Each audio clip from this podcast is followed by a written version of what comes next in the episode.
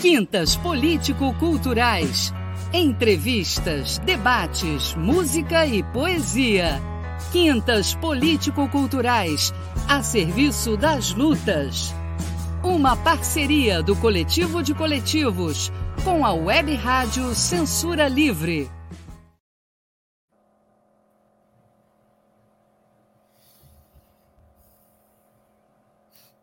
Boa noite a todos e todas que nos assistem, que nos escutam pela Web Rádio Censura Livre. Hoje, dia 19 do 10 do ano de 2023, e essa é a Quintas, programa Quintas Político-Culturais, uma parceria do Coletivo de Coletivos com a Web Rádio, é, Rádio Censura Livre. É, e hoje temos aqui a presença, né, que nós já agradecemos desde antemão, do Frei José Fernandes, mas antes disso, eu queria fazer uma breve e rápida é, introdução, porque hoje nós não podemos deixar de falar sobre a questão mundial que nos afeta hoje. Né? É, já, hoje já chegam a 5 mil é, pessoas mortas no conflito, no novo conflito árabe, é, palestinos, é, árabes e o Estado de Israel. Aqui fica a nossa solidariedade ao povo que, durante mais de 100 anos, sofre na mão do imperialismo, tanto inglês quanto dos Estados Unidos e com o Estado é, de Israel. Recentemente, é, ocorreram atos violentos do grupo Hamas, pelo qual nós não somos solidários, mas sim nós somos solidários em relação à luta do povo palestino pelo direito à vida e à terra.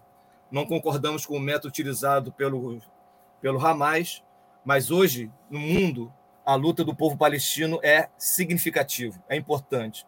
Aqui no Rio de Janeiro está acontecendo uma manifestação em solidariedade ao povo palestino. Inclusive, o nosso companheiro Júlio, que dirige comigo esse programa, ele está nesse ato nos representando e falando né, dessa luta que é a luta do povo palestino.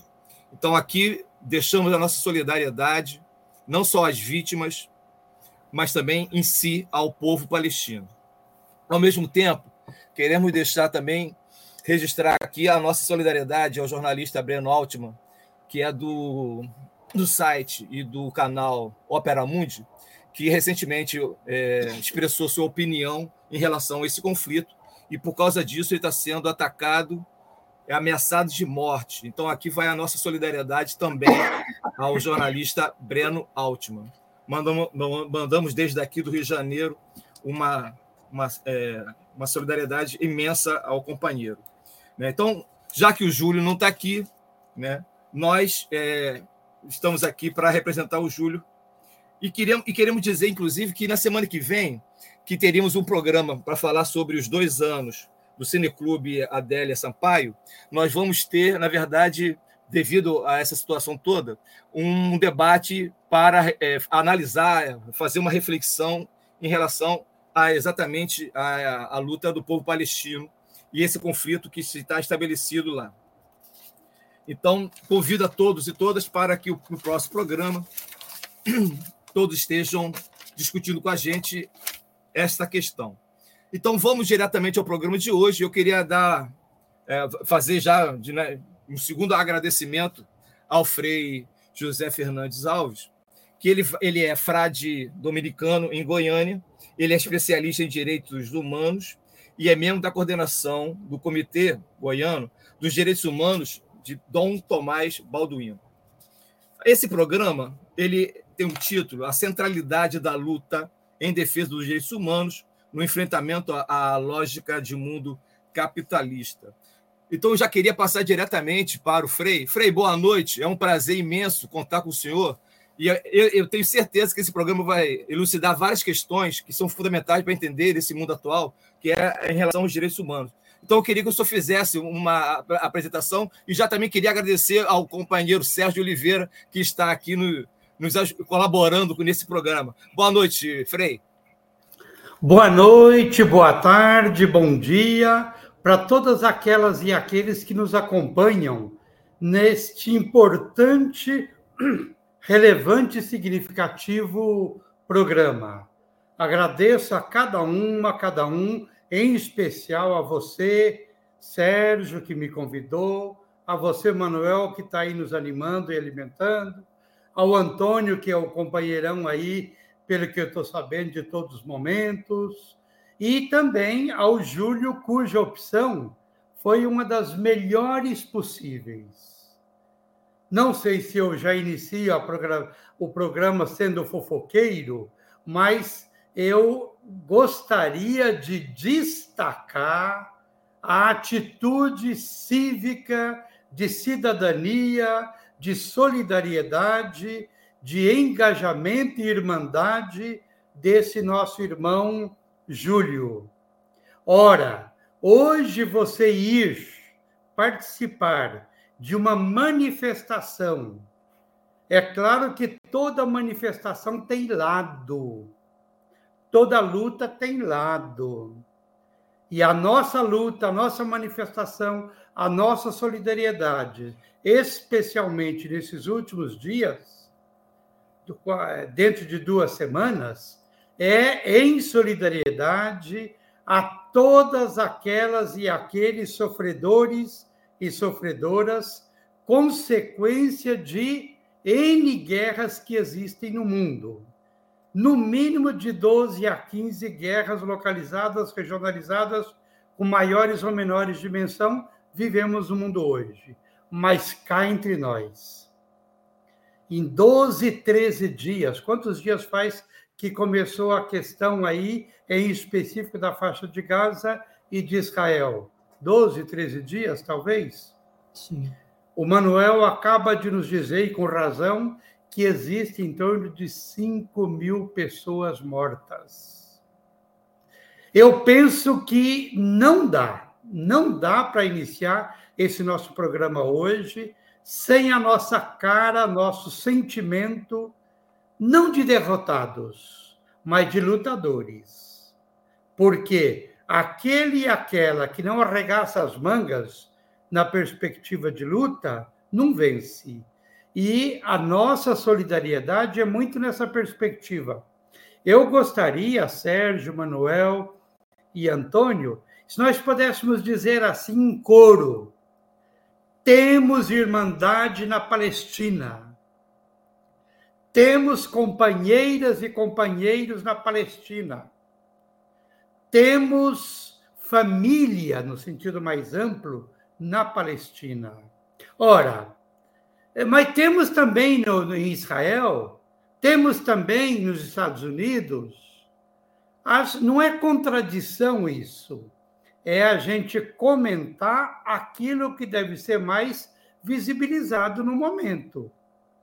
E já há décadas, o povo palestino vem sendo vitimados por nações outras cuja opção é de desmanche, desmonte, desvalorização, acabar com culturas, com raças, com tradições.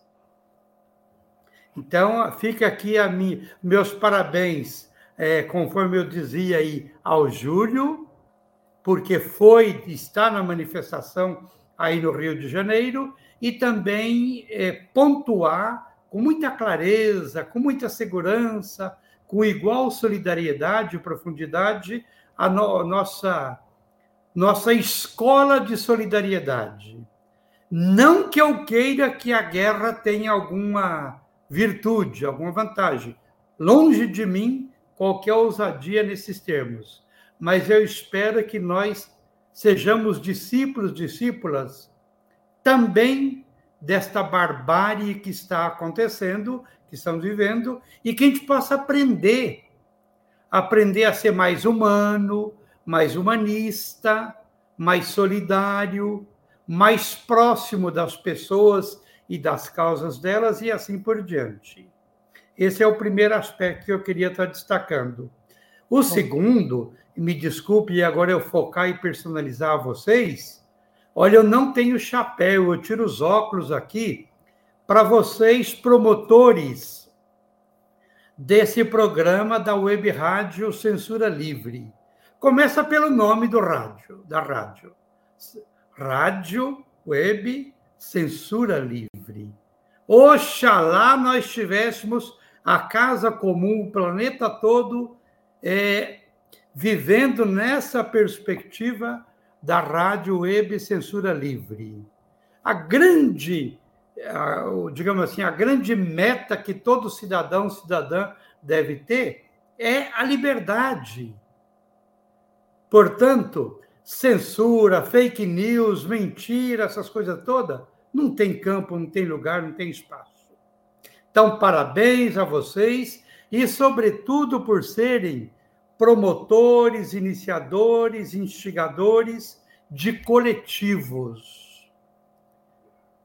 Queridas e queridos que nos acompanham, eu faço profissão de fé na força social sociológica, teológica, política dos coletivos. Eu sou 100% contra o individualismo e sou muito da, na perspectiva do coletivo. Agora, metodologicamente, é mais complicado, é mais lento, é menos.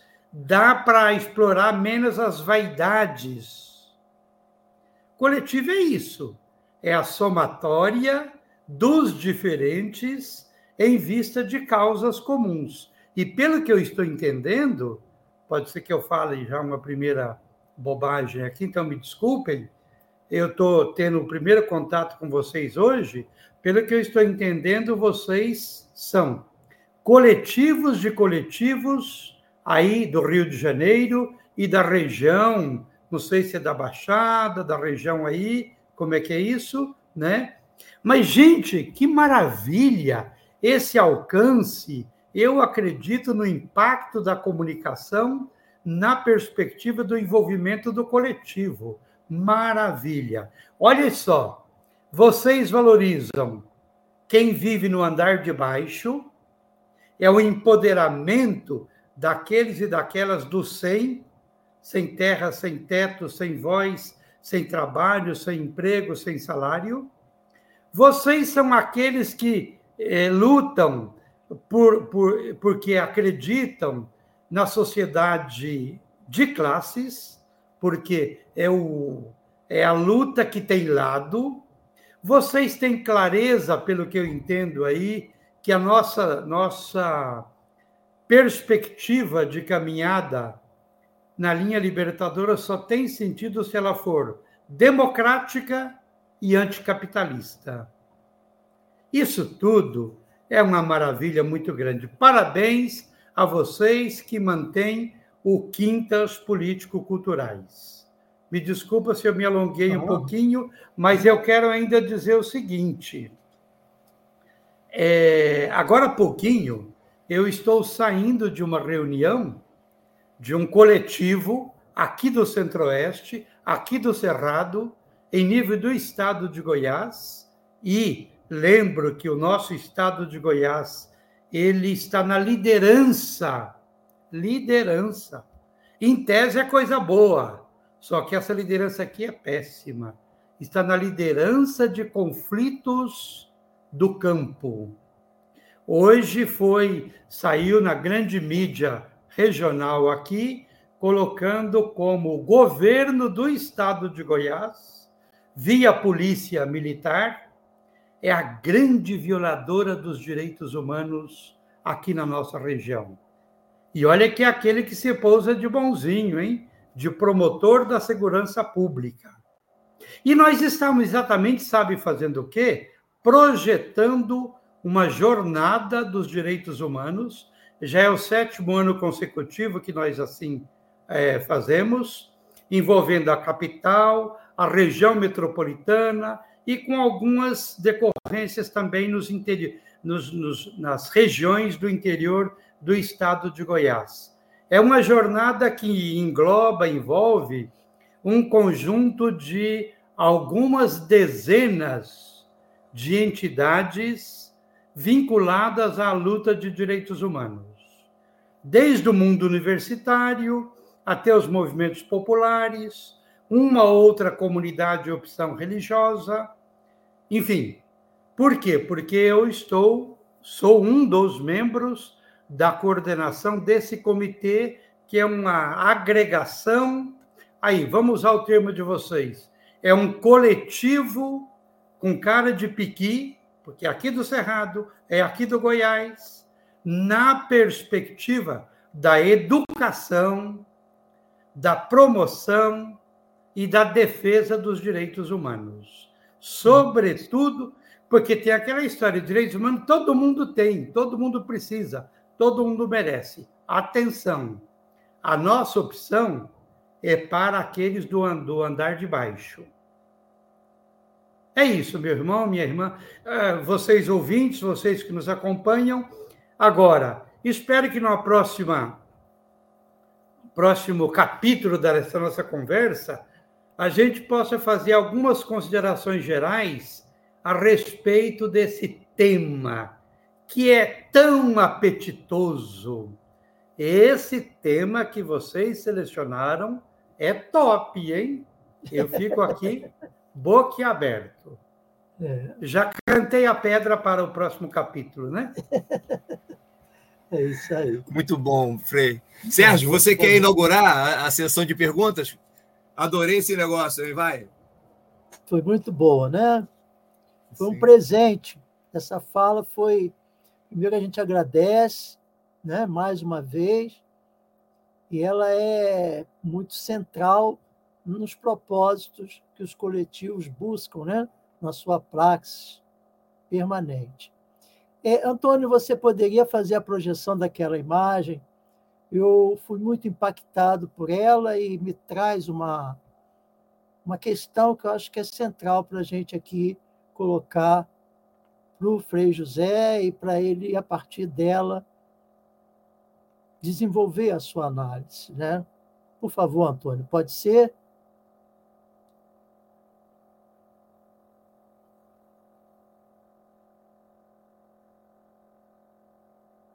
وللعالم أجمع. اليوم هذا العدو الذي يهدد هذه المستشفيات تحت سمع العالم وبصره ولا يحرك العالم ساكنا ولا يتخذ إجراءات رادعة ولا يتخذ إجراءات حاسمة باتجاه هذا العدو فإنما كان يتلقى العدو رسالة اطمئنان ورسالة سماح بأن يقصف المستشفيات وقد أتم هذا الأمر في هذا اليوم في هذه المجزرة الوحشية التي قل أن نسمع بمثيلها في العالم الحاضر وإنما نسمع عنها في تلك العصور البائدة التي تحكي قصص الوحشية والفاشية التي يتمثلها اليوم هذا الاحتلال بهم.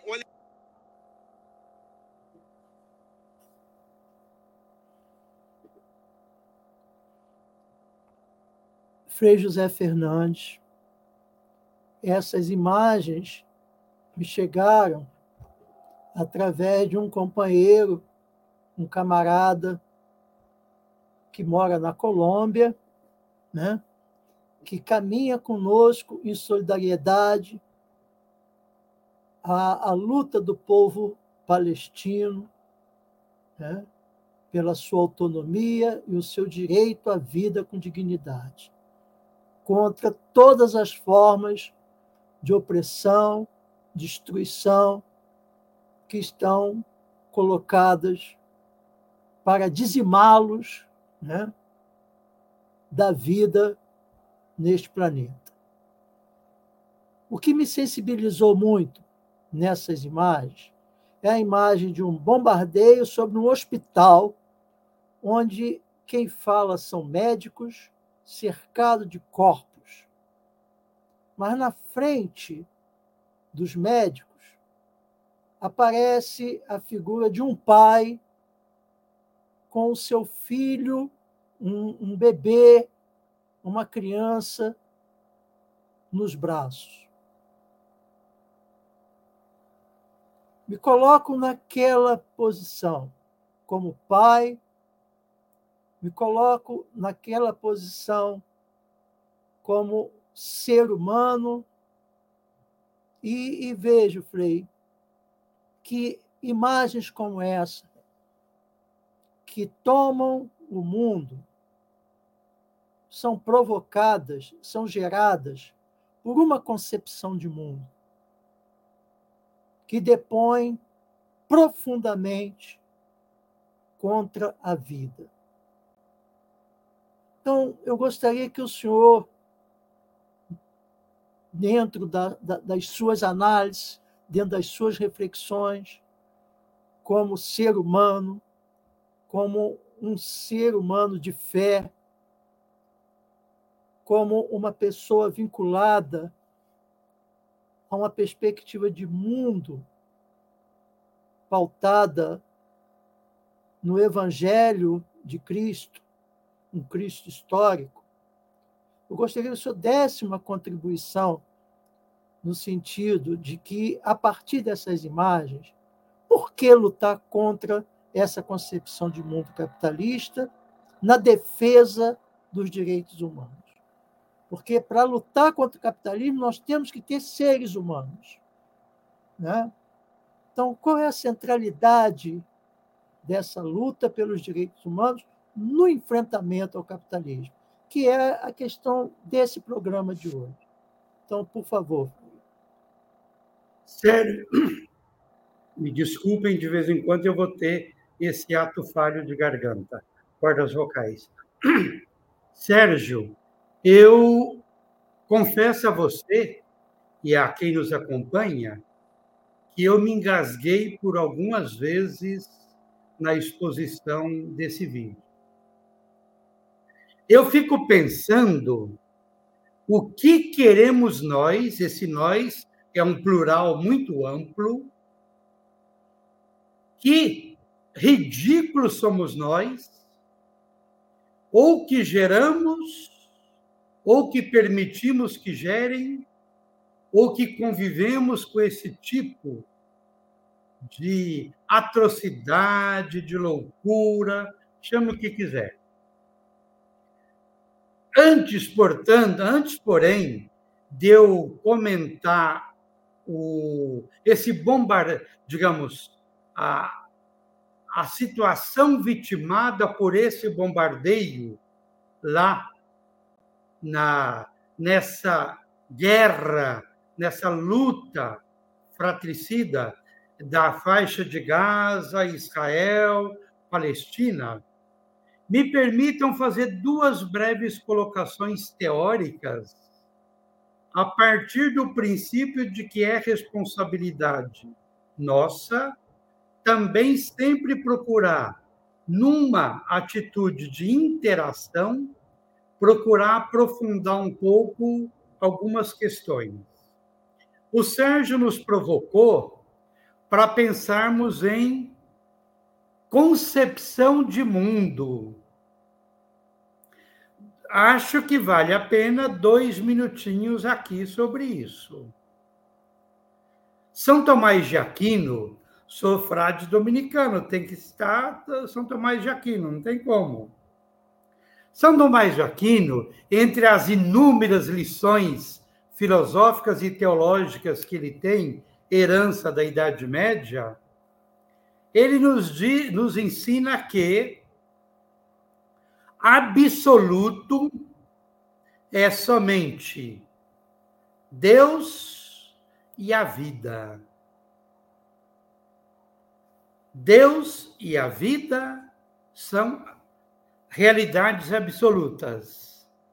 Cá entre nós, Pedro Casaldáliga, ele aprofundou São Tomás de Aquino e complementou. Botou um terceiro elemento aí.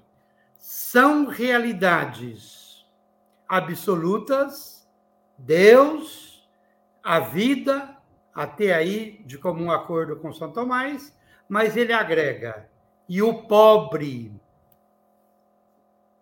mas o pobre não por ele ser santo, ou por ele ser mais amoroso ou mais afetivo a Deus ou às relações humanas, não.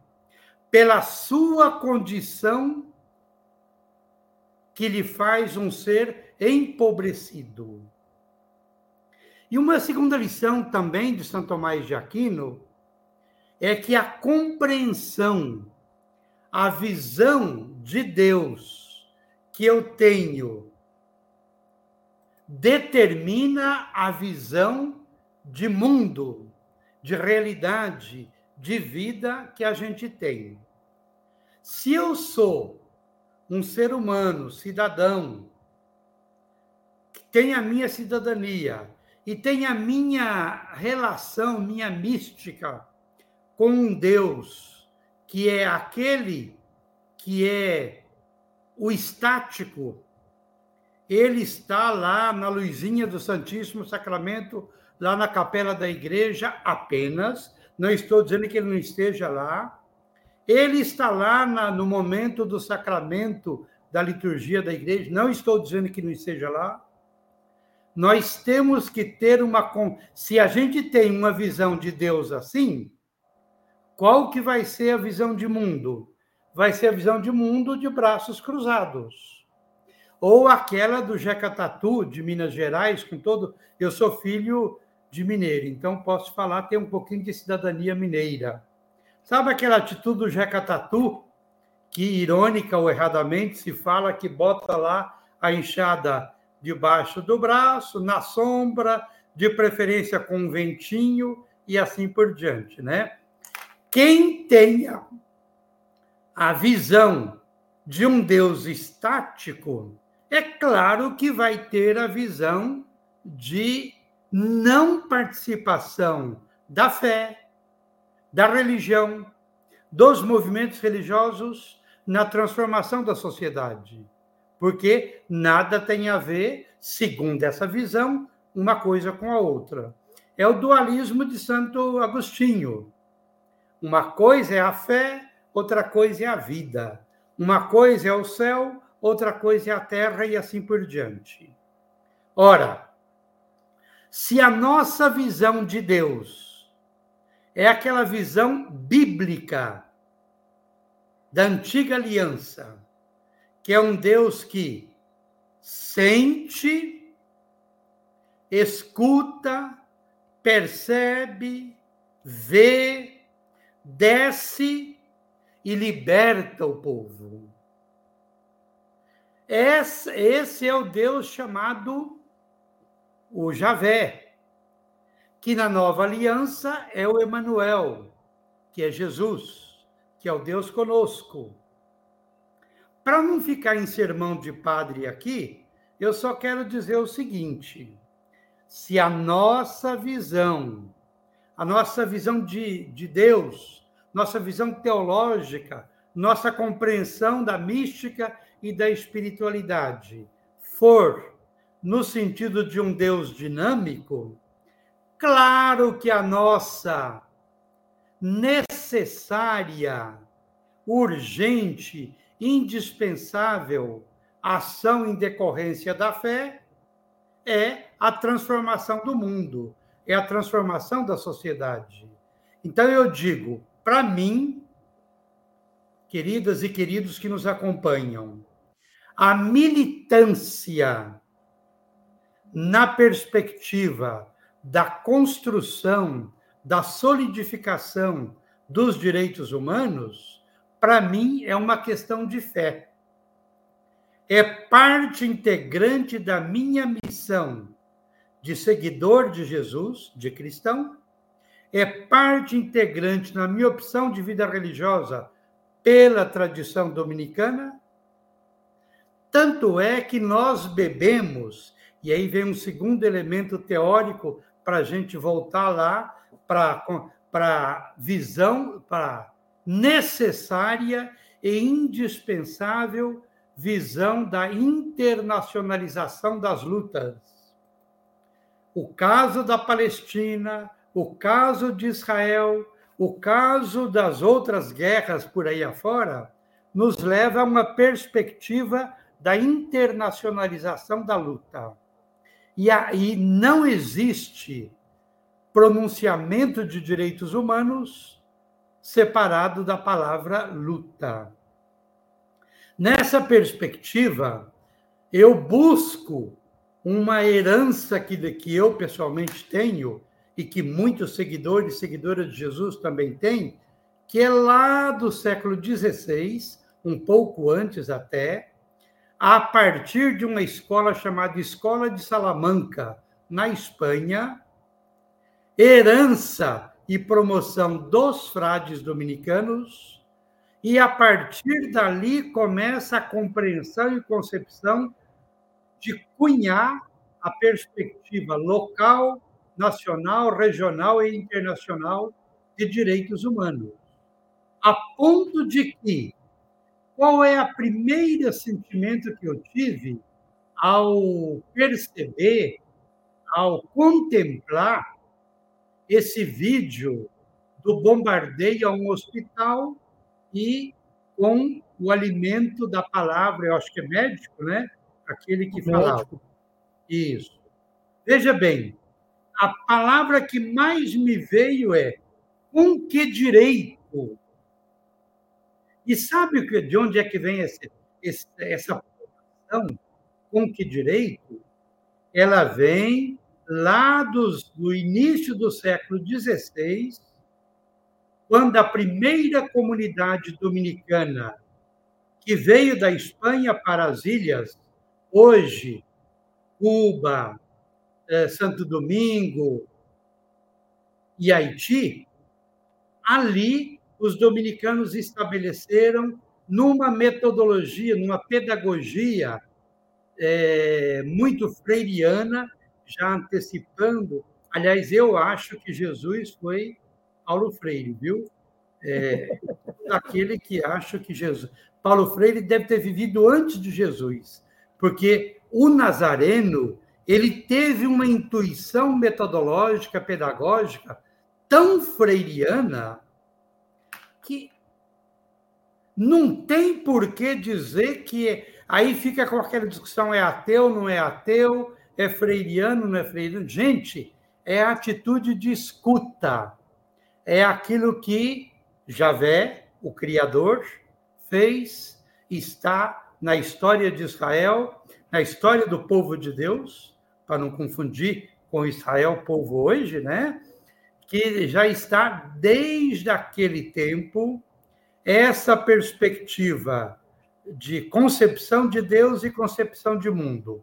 Voltando então, é, os dominicanos, depois de alguns anos de escuta da exploração e escravização da população dos originários daquele tempo, a população indígena, e dos negros, é, ele vai, Antônio Montesino é escolhido pelo coletivo dos frades dominicanos. Eu estou adaptando a linguagem de comunidade à linguagem de vocês, coletivo, porque é isso, né? Nós, frades, vivemos num coletivo, ponto final. E os frades elegem um que pregava muito bem, um que era eloquente, um que tinha facilidade de se comunicar, preparam a reflexão em comum e Antônio Montesino proclama na igreja lotada de terratenientes, que são os latifundiários da época, os fazendeiros da época. E o tempo todo ele baseia a fala dele da seguinte maneira: com que direito? Com que direito vocês escravizam esses seres humanos é, originários? E olha que eram espanhóis, hein? Conterrâneos. Com que direito vocês escravizam os negros? Vocês estão condenados não tinha linguagem vão para o inferno, mas eu creio que é algo equivalente. Por quê? A questão da dignidade humana, que, a meu ver, é a questão que é o carro-chefe, é a centralidade da luta em benefício dos, da, dos direitos humanos, a questão da da, eu diria, a questão da dignidade, da liberdade e também essa liberdade, essa dignidade, ela passa por valores bem palpáveis, a ponto de que, com essa reflexão minha, Sérgio, você que me provocou aí é, para essa, essa conversa nossa, é essa reflexão minha, eu digo que ela tem que necessariamente levar a uma definição de direitos humanos. Eu não estou preocupado, com, com todo respeito à dimensão acadêmica das conceituações, eu não estou preocupado o que a filosofia diz, o que as ciências dizem, o que, o que, o que diz. Eu estou preocupado o que que a pessoa que nos acompanha entende por direitos humanos, com todo respeito à academia. Então eu estou cunhando que a melhor definição de direitos humanos que eu tenho é tudo aquilo que faz parte da qualidade de vida de um ser humano. Ou seja, tudo aquilo que uma pessoa precisa para viver digna e felizmente, com dignidade, com, felicidade e com liberdade. Se nós entendermos direitos humanos assim, Aí nós vamos entender a preocupação do Papa Francisco com a chamada pregação dos três T's. T, T e T. Terra, teto e trabalho. A ausência desses três T's, o, o aprofundamento da desigualdade social, o aprofundamento da negação da dignidade do ser humano. Por isso que tem sentido direitos humanos ser tarefa e missão também de quem tem fé. Mas tem um detalhe: o tema que vocês provocaram para a conversa de hoje fala a centralidade da luta em defesa pelos direitos humanos. Gostei demais quando vocês encaixam a palavra luta, que é isso daqui exige muito mais do que discussões nas salas com ar condicionado igual nós estamos. Exige ir para o encontro, para o fronte. Ir para é um deslocamento do budismo para o enfrentamento, que aliás é o terceiro aspecto a ser considerado eu gosto demais dessa palavra enfrentamento. Sabe por quê? Ela traduz enfrentamento, a meu ver, nessa perspectiva, traduz perspectiva de caminhada à contramão, à contramão daquilo que é concentração. Tudo aquilo que é concentração é capital. E nós somos da luta anticapitalista. Tudo aquilo que é concentração é oriundo, ao menos vai lá para o capítulo do imperialismo, da bota da hierarquia sociopolítica econômica, da casta da sociedade. Assim como Jesus, nós também temos lado. E o nosso lado é de enfrentamento a quê? A essa lógica perversa, a essa lógica desumana, a essa lógica que é Dom Tomás Balduino chamava a lógica capitalista, não capitalista, porque é coisa do capeta, capitalista.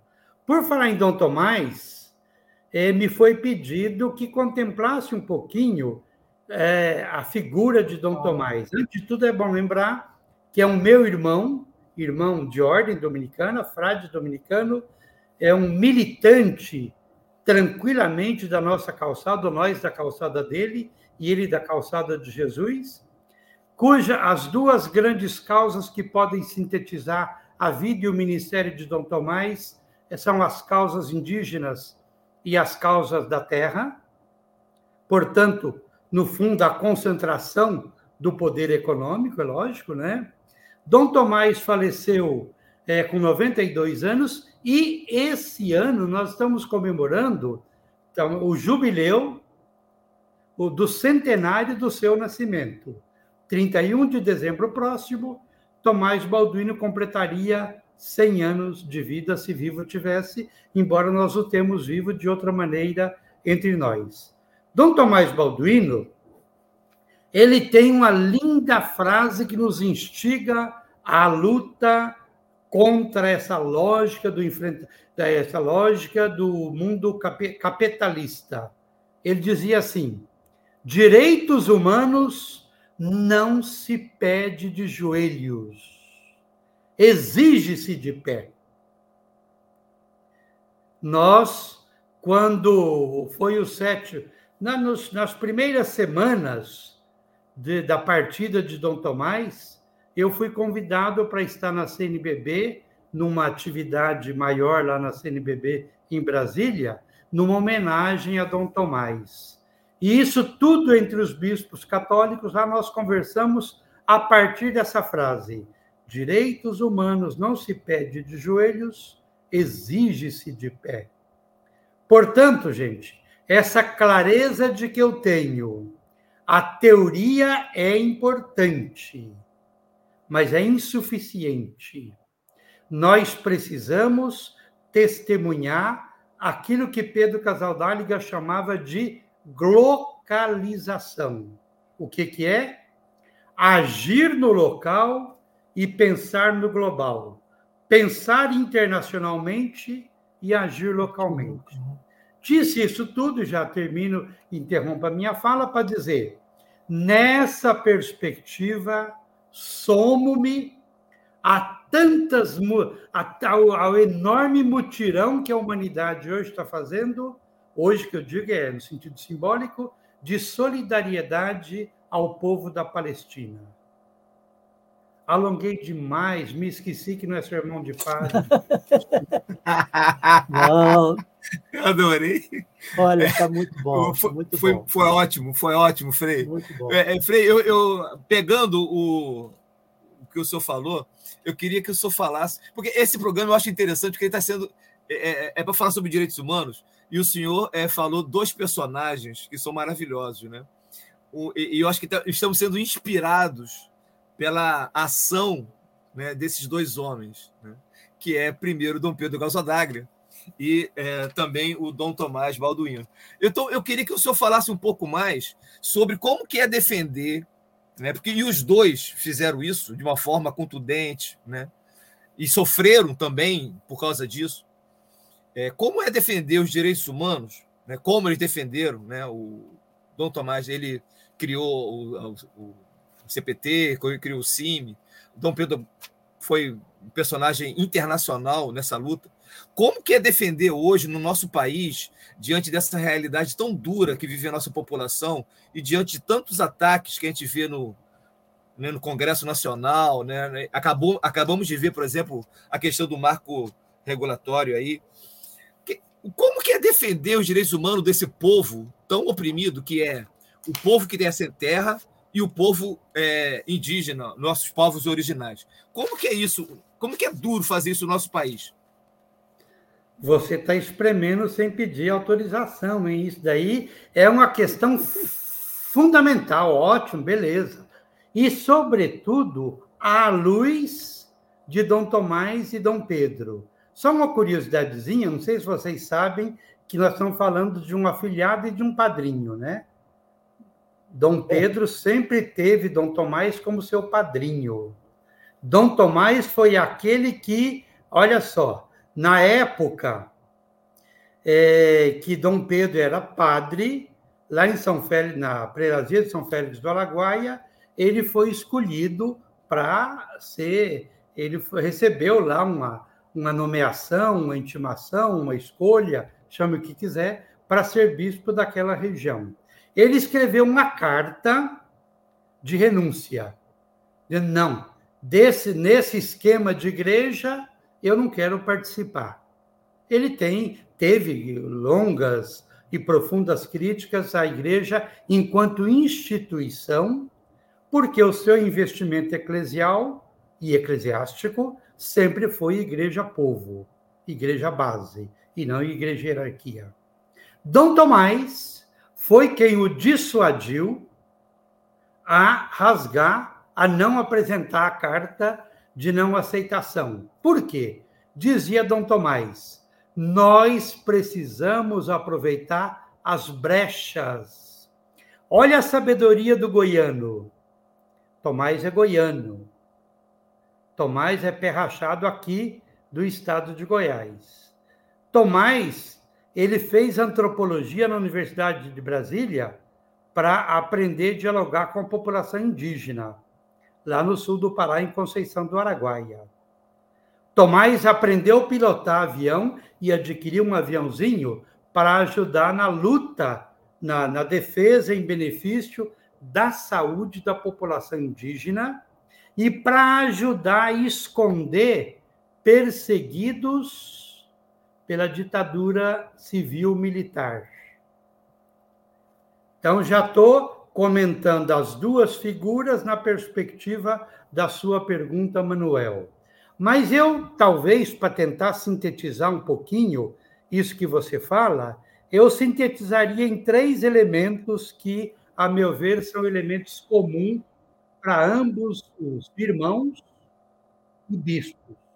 Ele, bispo claretiano Dom Pedro, ele, bispo dominicano Dom Tomás. E vocês sabem que a única coisa que os dividia, mas até nisso os unia, é o rio Araguaia, né?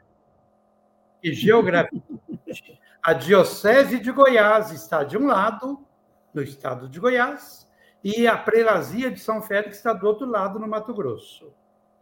Mas eles brincavam muito, nem o rio nos separa, porque tem o esquema de navegação, né? Por falar nisso, é bom dizer que a degradação ambiental está acabando também com os nossos rios. Inclusive o rio Araguaia está sofrendo dores de grandes já também. Bem, considerado isso, três elementos eu colocaria de maneira bem rapidinha. A primeira delas eu chamo de não tem como eu não mexer com religião, até porque é a minha matriz de fala, é o meu lugar de fala. Mais do que religião, eu diria de fé. Cá entre nós, gente, Dom Tomás e Dom Pedro possuíam, viviam, intensificavam e aprofundavam uma fé qualificada. Eu penso que um dos grandes desafios para nós, cristãs e cristãos do mundo de hoje, inclusive até para superar barreiras ideológicas, geográficas e tantos outros tipos de barreiras, inclusive eh, existenciais, é a qualificação da nossa fé. Precisamos investir institucionalmente e como famílias e tradição de povo para qualificar a nossa educação, educação da fé e educação dos direitos humanos. Fé e direitos humanos, educação nesse caso. O segundo elemento que eu coloco para comentar sobre os dois, me veio assim a partir da sua pergunta, é a clareza de lado nenhum, ninguém que se coloca como cidadão e cidadã, que quer contribuir com o processo democrático, e para nós no Brasil hoje, com um processo de reconstrução de tudo aquilo que demoniacamente foi destruído, nós precisamos ter clareza, precisamos ter lado. Lado. O partido político precisa ter lado. Nós, da área, quem é da área de academia, também o mundo universitário, o mundo acadêmico, precisa ter lado. A ciência precisa ter lado. Aquele e aquela cuja ação e, e movimentação se dá a partir da fé, precisa ter lado. Me preocupa muito, Manuel e Sérgio e Antônio e todo mundo que nos acompanha, que vai nos acompanhar ao longo daquilo que o programa for sendo disseminado, nós precisamos, me preocupa muito a largura do muro de determinados segmentos sociais para caber o povo que fica em cima do muro. E eu incluo aí, inclusive, a nossa igreja. É muito triste, é muito decepcionante, para não dizer até revoltante, aquele e aquela que, em nome até de Deus, da religião, de Jesus, de um segmento de ética, fica em cima do muro. Nós precisamos. Precisamos o quê? Precisamos descer do muro e ter lado. Como a gente tem dificuldade de ter lado nessa guerra agora? Inclusive politicamente. É claro que a gente condena atitudes terroristas. Alguém de vocês dois até comentou isso no início, né? Não sou pró-violência. Não sou pró qualquer atitude de Hamas ou algo equivalente. Mas nem por isso nós vamos deixar de ter lado. O nosso lado é daquele, daquela, do conjunto, do coletivo, dos povos vitimados pela ganância e pela concentração dos imperialistas, né? E terceira, terceiro elemento, é, é, terceiro elemento que eu coloco como elemento comum entre Dom Pedro e Dom Tomás é a educação popular. Ah, como isso sempre foi e continuará sendo para aquele e aquela que se considera herdeiro e herdeira de Dom Tomás e de Dom Pedro. Investimento na educação popular. Eu creio que um dos primeiros que estava lá na porta do céu para acolher Dom Tomás e para acolher Dom Pedro foi Paulo Freire. Eu acredito demais no investimento da, da educação a partir do cotidiano da vida do povo, a chamada educação popular. Isso serve para o civil, politicamente, e serve para o eclesial em nível nosso de igrejas, no plural. Agora, também é verdade que para investir numa educação popular, nós temos que ter atitude que todo mestre tem que ser discípulo. Todo mestre tem que ter atitude de discípulo, de escuta, de aprendizado. E ambos tiveram, sou testemunha. Convivi com Dom Tomás na mesma comunidade, no mesmo coletivo de frades dominicanos aqui em Goiânia, nos últimos 14 anos. Quando ele tornou-se bispo emérito da Diocese de Goiás, ele veio morar no convento nosso aqui em Goiânia. E, como tal, nós convivíamos. Fui o responsável pelos cuidados da saúde dele nos últimos quatro anos. Tive a infelicidade de estar no quarto com ele na hora do adeus final. E me permita contar só uma pequena broma, uma pequena é, piadinha, que não é piada coisa nenhuma, mas só para dizer da importância da clareza da atitude política que todo cidadão e cidadã deveria ter. Éramos três pessoas, além de Dom Tomás, no quarto. Ele faleceu por volta de 10h40 da noite. Esse fato foi por volta das 7 da noite. Ele estava bastante inchado, consequência de toda a doença, tratamento prolongado, um câncer nos ossos, muita dor, porém nunca reclamou de dores e assim por diante. A enfermeira tinha que fazer um determinado procedimento lá e falou para ele que precisava virar, virar de lado. E ele tinha dificuldade um pouco auditiva, até porque, naturalmente, nas condições que ele estava, não estava com o aparelhinho ali, né? A enfermeira virou para mim e disse: Frei, Fala o senhor mais alto, que quem sabe, de repente, ele compreende. Eu disse: Tomás, vira de lado. Aí ele perguntou: Para que lado? A enfermeira respondeu: Para o lado direito. Olha a sabedoria do velho que estava consciente três horas antes. Mas tem que ser pelo lado direito? Essa foi uma das últimas falas de Dom Tomás Balduino. Olha. Frei, é maravilhoso ouvir isso. Isso é, é, isso é incrível. Nós estamos sendo presenteados né, com, com coisas das nossas. É, assim, do jeito de ser, né? O, o, o goiano Tomás, entendeu?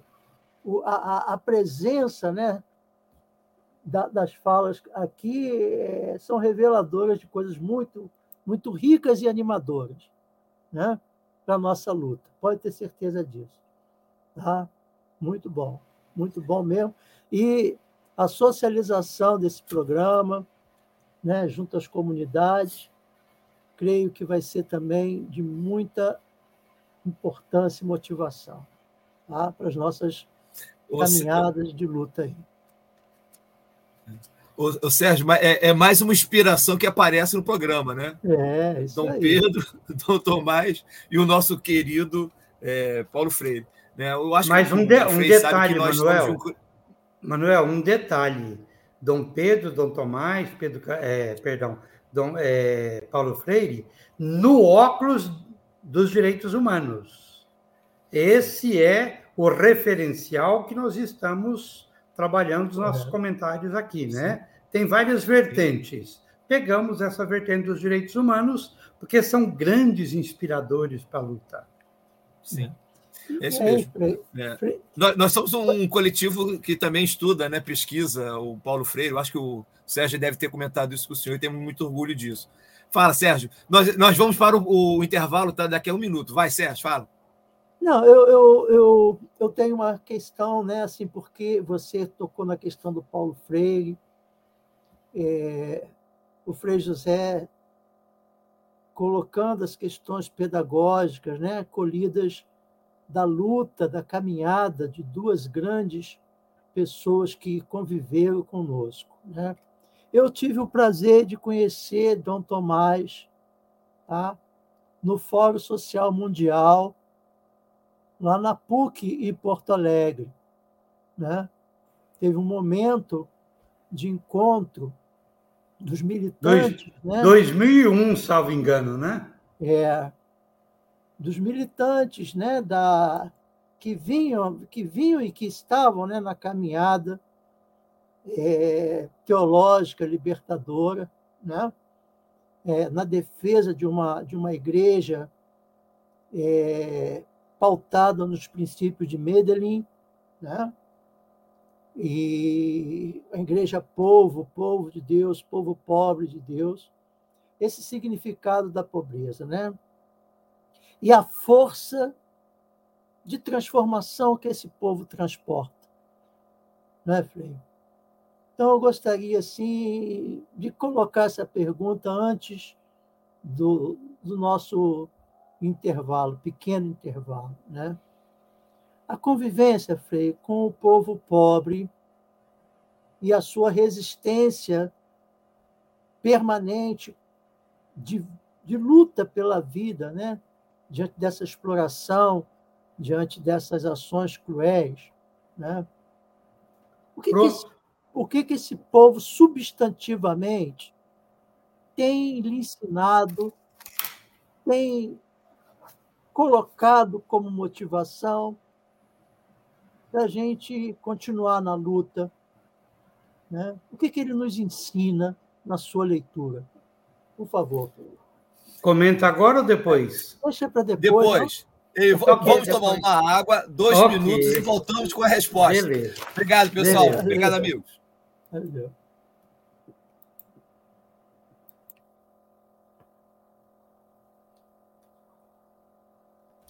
Para manter o projeto da Web Rádio Censura Livre de uma mídia alternativa, buscamos apoio financeiro mensal ou doações regulares dos ouvintes, de amigos e parceiros, já que não recebemos recursos de grandes empresas, políticos ou partidos. Seja um apoiador regular e ouça o agradecimento no ar durante as edições dos nossos programas. Sua ajuda é muito importante para nós. Enviamos prestação de contas mensal aos nossos apoiadores. Temos uma vaquinha virtual permanente. Anote o endereço virtual apoia.se barra CL Web Rádio. apoia.se barra CL Web Rádio. Saiba mais sobre a emissora no WhatsApp 21 96553 8908. Web Rádio Censura Livre. A voz da classe trabalhadora. Jornalismo. Jornalismo, debate sobre temas que você normalmente não encontra na mídia convencional, participação popular, música de qualidade e muito mais. Web Rádio Censura Livre, a voz da classe trabalhadora. Quintas. Quintas político-culturais. Entrevistas, debates, música e poesia. Quintas político-culturais a serviço das lutas.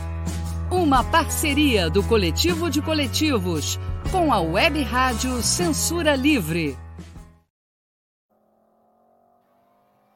Estamos de volta e vamos retomar. Temos mais meia hora para aproveitar essa, essas mensagens né, que o Frei José Fernandes está nos enviando.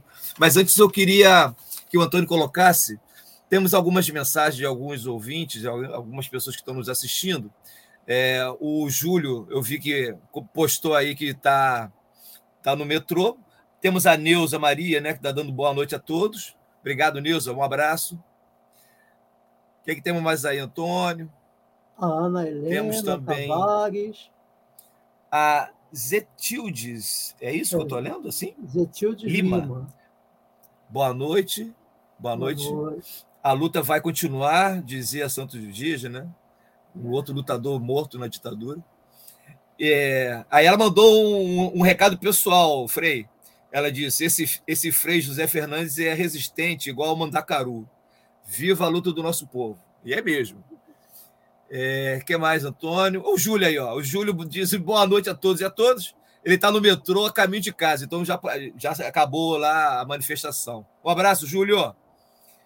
É, a Ana Helena, ela, ela coloca assim: Frei José Fernandes, querido, num mundo tão difícil, ouvir suas palavras é revigorante. Parabéns ao coletivo dos coletivos pelo programa e pela luta. Obrigado, Ana, foi um prazer. É... E a Zenete fala: maravilhoso saber dessa caminhada e de esquerda.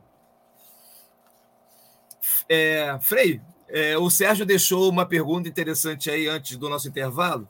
Queria que o senhor retomasse aí essa, a essa questão. Por favor. Ok. Se alguém está chegando agora, por, por acaso, é, ou vai nos ouvir depois, é importante dizer que a questão que o Sérgio deixava era um pouco na linha de possível comentário, como, como que o trabalho, o acompanhamento, o ser presença solidária junto ao povo, é, mais popularmente falando, como que isso se dá, desafios, sentimentos. Eu entendi um pouco, Sérgio, que é isso que você provocava esse, na pergunta. Esse aprendizado, né? Porque existe um, um, um olhar que, que vê o nosso povo pobre sem essa okay. potência de transformação, né?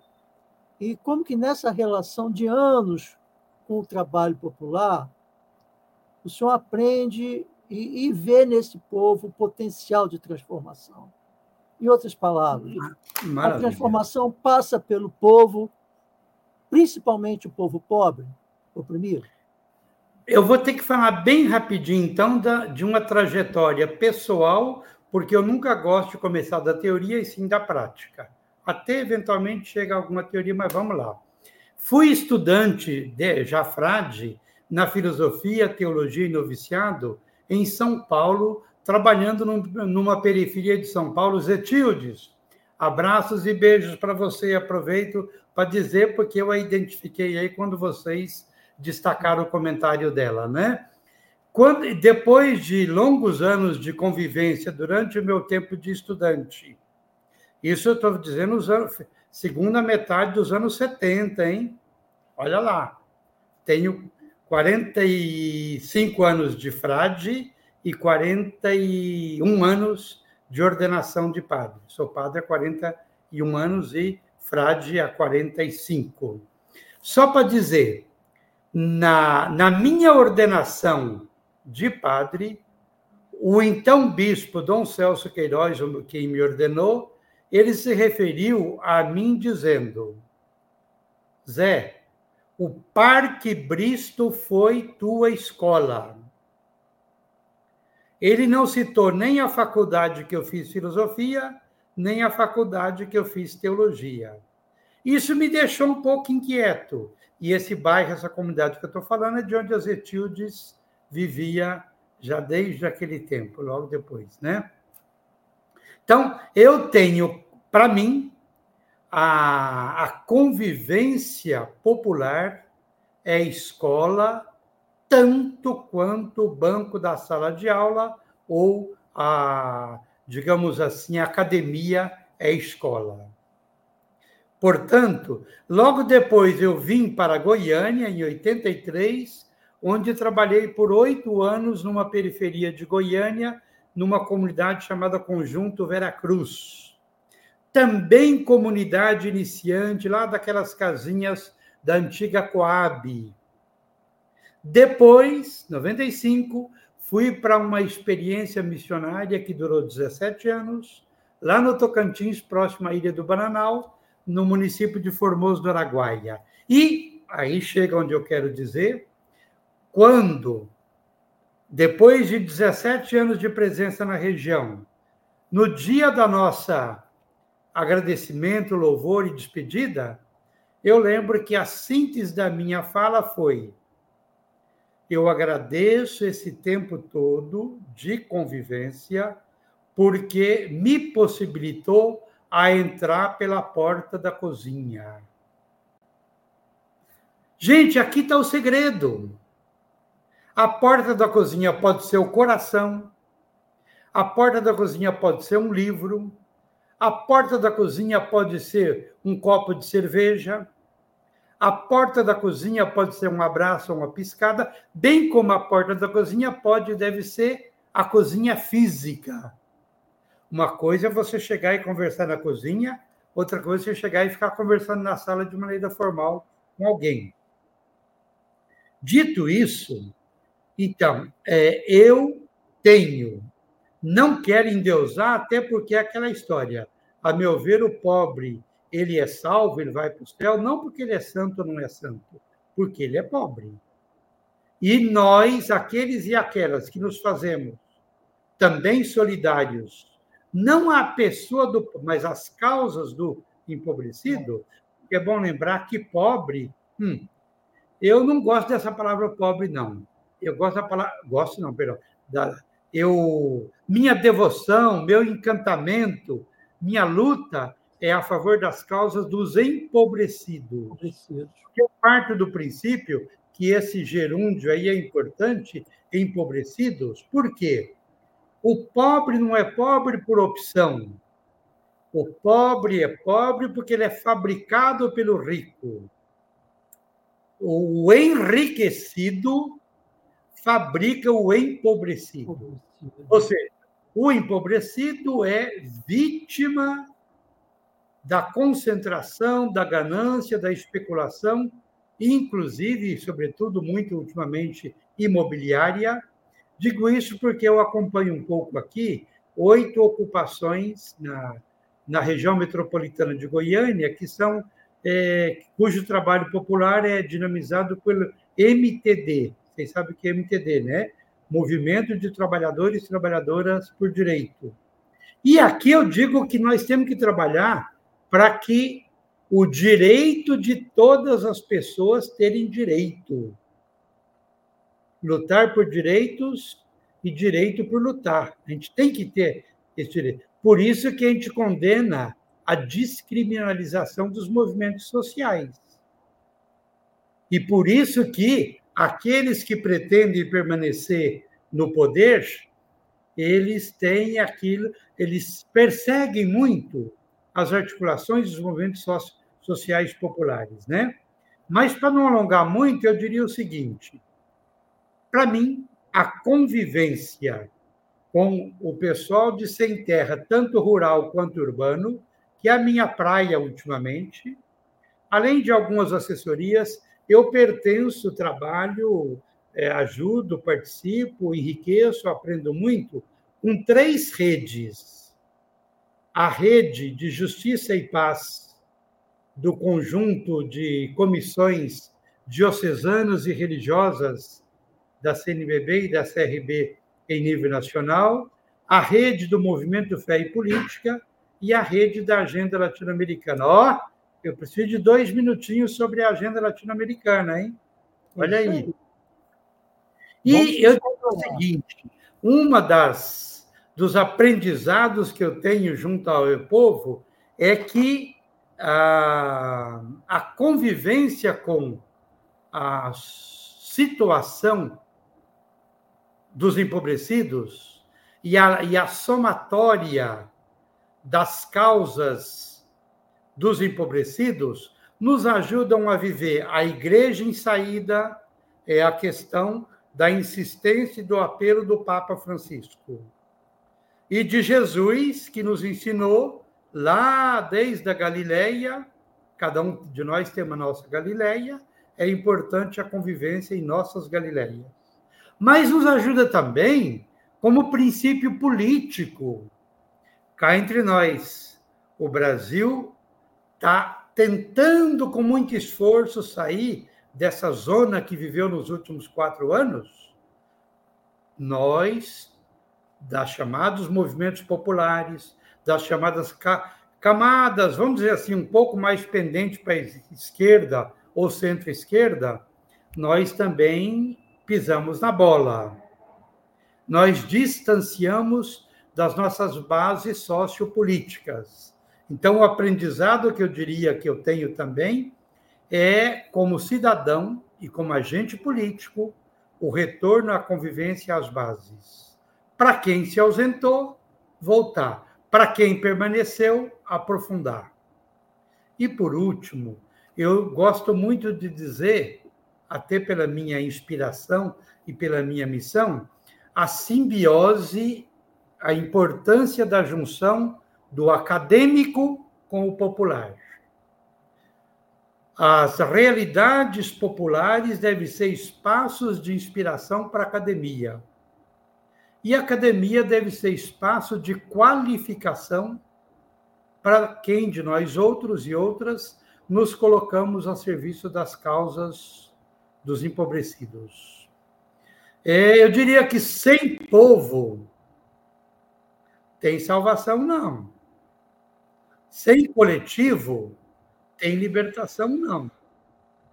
Sem luta de enfrentamento para alguma lógica bem clarificada, sobretudo quando ela é de combate ao capitalismo, que não basta só dizer que a gente, que a gente é, que a gente é a favor dos pobres, das causas. Nós temos que dizer que nós somos contra as causas dos ricos.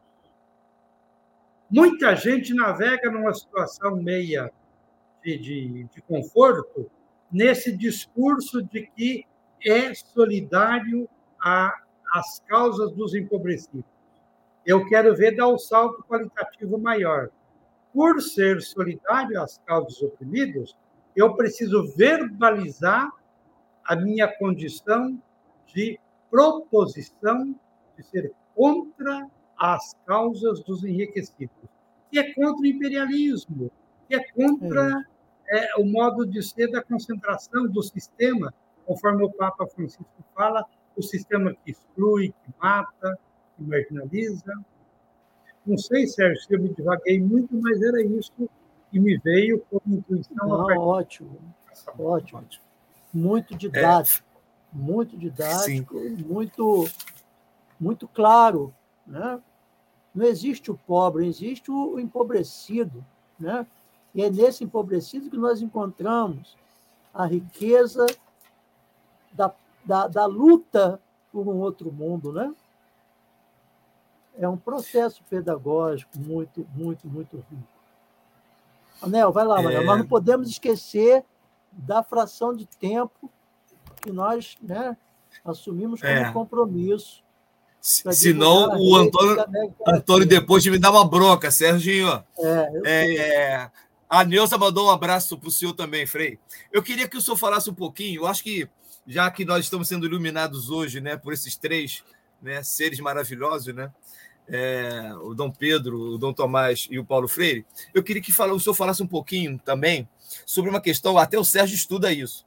Né? O Sérgio faz um doutorado sobre a teologia da libertação e as comunidades eclesiais de base. Né? Olha, Sérgio, sou... olha. É, ele é discreto, mas eu sei que ele estuda isso, Frei. É, eu queria que o senhor, o senhor falasse um pouco dessa, dessa trajetória tão importante da nossa história no Brasil e da Igreja Católica no mundo, que é, é exatamente isso, né?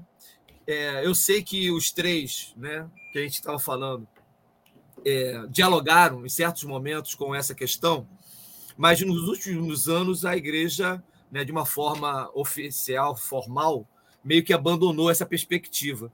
Eu queria que o senhor falasse um pouco sobre é, qual é a contribuição que esse pensamento, essas reflexões que foram feitas no final da década de 60, na década de 70, como, o que, que ela é importante, por que, que ela é importante ainda hoje para a gente pensar o mundo e a sociedade brasileira? Olha, tem aquele ditado que eu não me lembro de quem que é, se é de Che Guevara, quem que é, que fala que me diga com quem tu andas, que eu digo quem tu és. A conviver, o lugar social, o ponto de partida determina a cosmovisão, determina o sentimento do coração e determina a perspectiva de vivência, digamos assim, de incidência na sociedade a partir da fé. Nesse sentido, eu diria que a, a instituição igreja ela foi se deteriorando um pouco, parcialmente, ao longo dos séculos da história. A fidelidade a Jesus de Nazaré e às primeiras comunidades cristãs é algo muito exigente, é algo lindíssimo demais. Sérgio, o teólogo da, que está aí aprofundando as comunidades eclesiais de base, que o digam. Agora eu tiro aí, faço referência, reverência ao nosso irmão aí, que está na tela e, e, conjunto com a gente.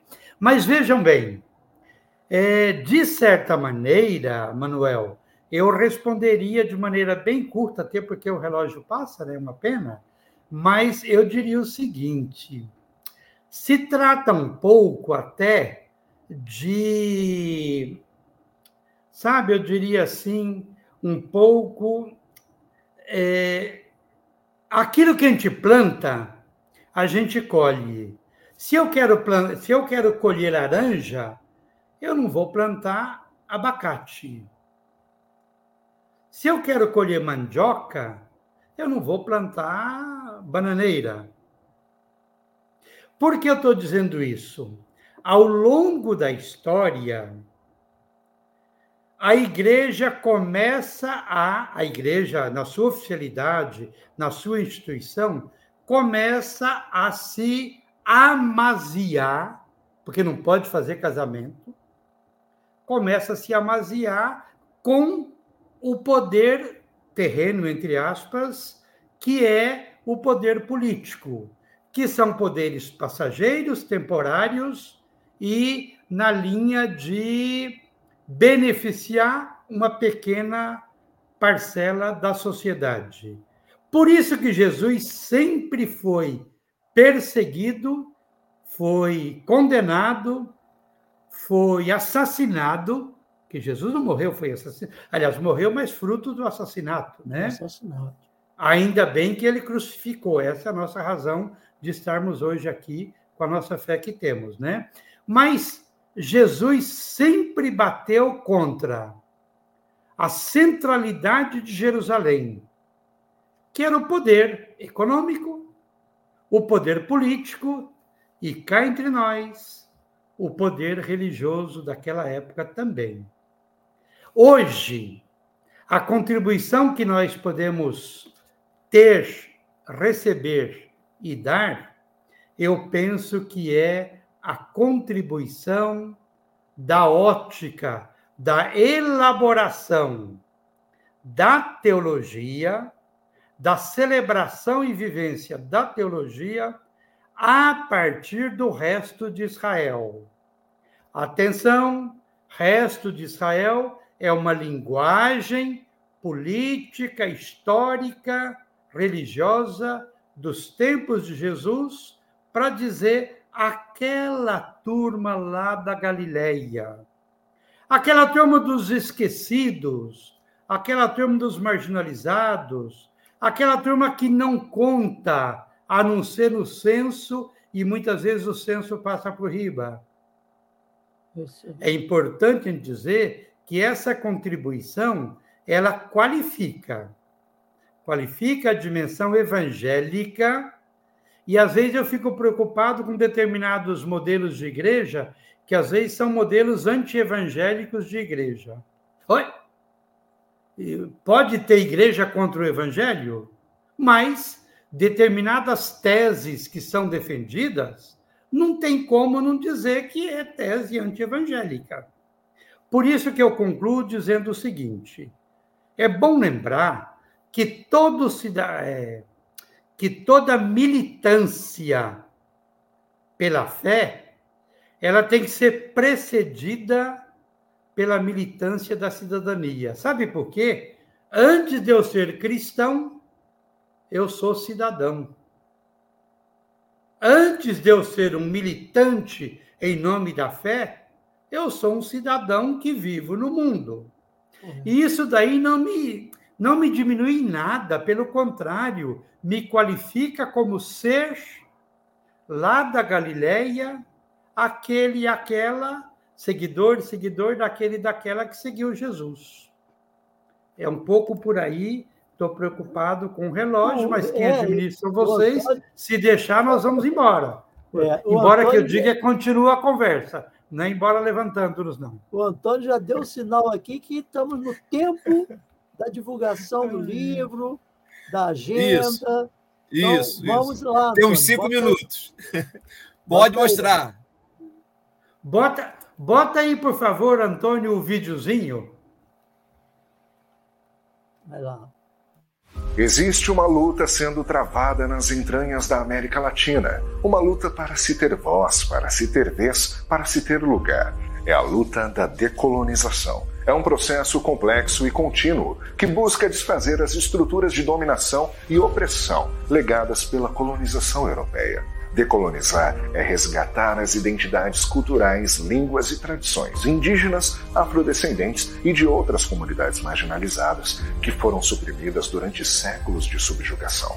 Você pode participar dessa luta e ajudar a escrever narrativas autênticas e promover uma sociedade mais inclusiva e justa, contando com uma ferramenta ímpar para dialogar o livro Agenda Latino-Americana 2024 Decolonizar o Mundo e a Vida Missão Libertadora. Adquira através do site que aparece na sua tela ou tenha mais informações pelo WhatsApp 62 994 17 27 38, inclusive para adquirir a camiseta do movimento. A partir desta edição, o livro Agenda conta com um novo formato gráfico, facilitando ainda mais a compreensão e utilização do conteúdo. Por fim, se queremos que esse mundo novo seja verdade, vivamos e lutemos por isso, esperançosos de cada vez mais olhar o mundo com os nossos próprios olhos.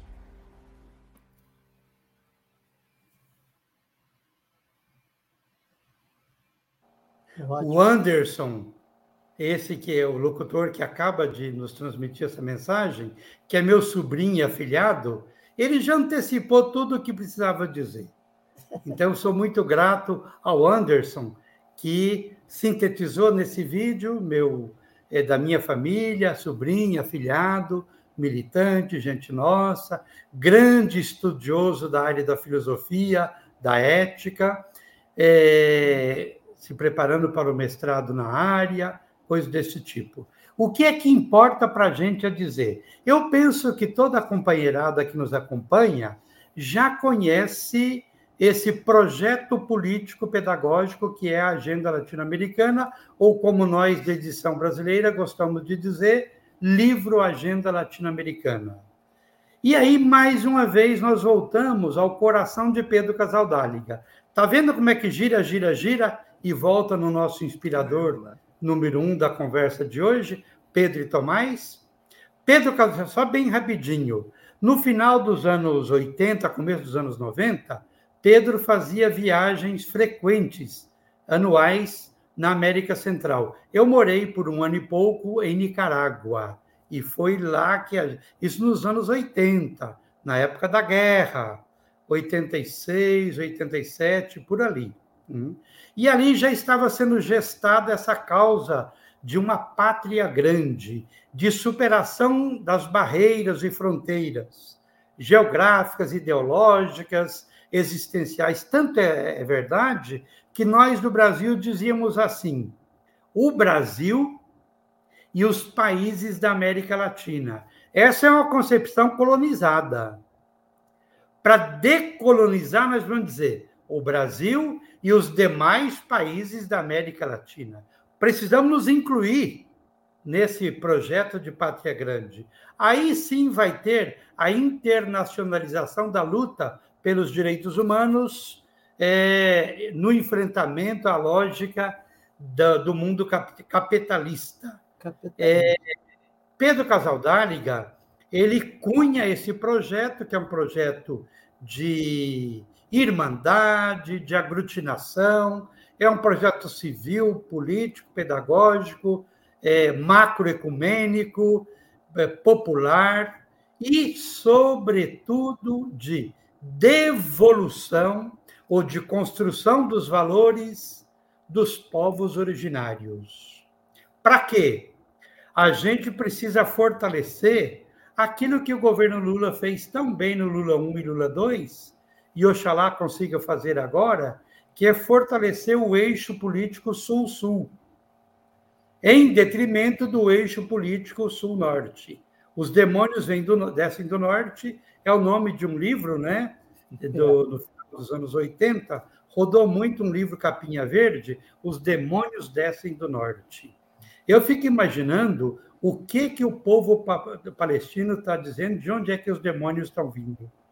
Eu fico imaginando as famílias vitimadas, aquele povo que foi do, do, do vídeo do bombardeio no hospital está tá concluindo. De onde é que desce os demônios hoje? Com isso daí eu concluo a Sim. nossa conversa, porque é bom demais conversar com vocês, interagir com vocês. Agradeço muito, mas imensamente, a oportunidade. Olha, o Antônio é companheirão mesmo, hein? É. Ele está completando aí, colocando à disposição. Obrigado, Antônio. Eu aproveito para lembrar vocês do Rio de Janeiro que na próxima quarta-feira nós estaremos aí. Vou encontrar pessoalmente com o Sérgio, né, Sérgio? Sim. Abraço pessoal. Nós estaremos aí no Rio de Janeiro, a Ana Helena relançando este livro aqui. É, um bispo contra todas as cercas, a vida e as causas de Pedro Casaldáliga, e eu estaria, vou estar lançando a Agenda Latino-Americana, edição 24, Coração de Pedro Casaldáliga. É uma somatória de um conjunto de entidades parceiras nós temos 20 entidades parceiras, é a rede da Agenda Latino-Americana. Quem quiser adquirir, aí tem os dados e quem sabe se pudéssemos contar com o canal de vocês para divulgar também essa maravilha de projeto. Rapidinho, nós tivemos, lembra, Manel? Nós tivemos com Sim, a Ana o lançamento. Eu comprei livro, o livro, eu tenho esse livro.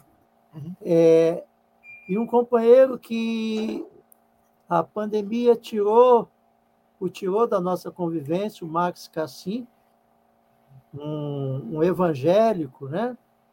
que estudou toda a arquitetura que passou por dentro da Igreja Assembleia de Deus, é, dentro de um projeto de poder. Então, os dois tiveram numa, num encontro promovido por nós, Ana Helena e o Cassim, né, na oportunidade, ela defend, apresentando né, e lançando o livro. E nós também temos uma coordenação é, de trabalhos voltado para o tema da decolonialidade. Né? A gente tem esse grupo de estudo e pesquisa no Instituto Federal. Próximo sábado. É, e, e, nós elegemos esse ano é, o estudo da, do Paulo Freire por entender que Paulo Freire é um pensador decolonial. Né? Humildemente, eu sugiro como texto base de estudo esse tema que é decolonizar o mundo e a vida, missão libertadora, é o tema da Agenda 24. Estamos juntos, estamos juntos e. Frei, muito obrigado. O que, o que precisar, estamos às ordens também, tá? O que a gente puder contribuir. É, o senhor está no Centro-Oeste, nós aqui no Rio de Janeiro, no Sudeste, mas nós estamos no Brasil. Então precisamos nos encontrar. Sérgio, vamos tomar um café com o Frei quarta-feira, então, é isso? É isso aí, dia 25. Que eu quero ir também, UAB, hein? Tá? Então, Lá na UAB, à tarde à noite, do, é isso? quarta-feira. É à noite. Na UAB. Tarde. Tá. tá. Eu vou me programar para ir também. Noite. A gente Pessoal, muito obrigado. Frei, adorei. Mas o, o Antônio tem um horário rígido. Muito obrigado. Antônio, Olha, obrigado eu, Manuel, Sérgio e todas as pessoas que estão nos acompanhando e que irão nos acompanhar. Abraços, beijos, fiquem com Deus. Um abração. Muita paz. Um abraço, obrigado. Tchau. Quintas Político-Culturais. Entrevistas, debates, música e poesia. Quintas Político-Culturais, a serviço das lutas. Uma parceria do Coletivo de Coletivos com a Web Rádio Censura Livre.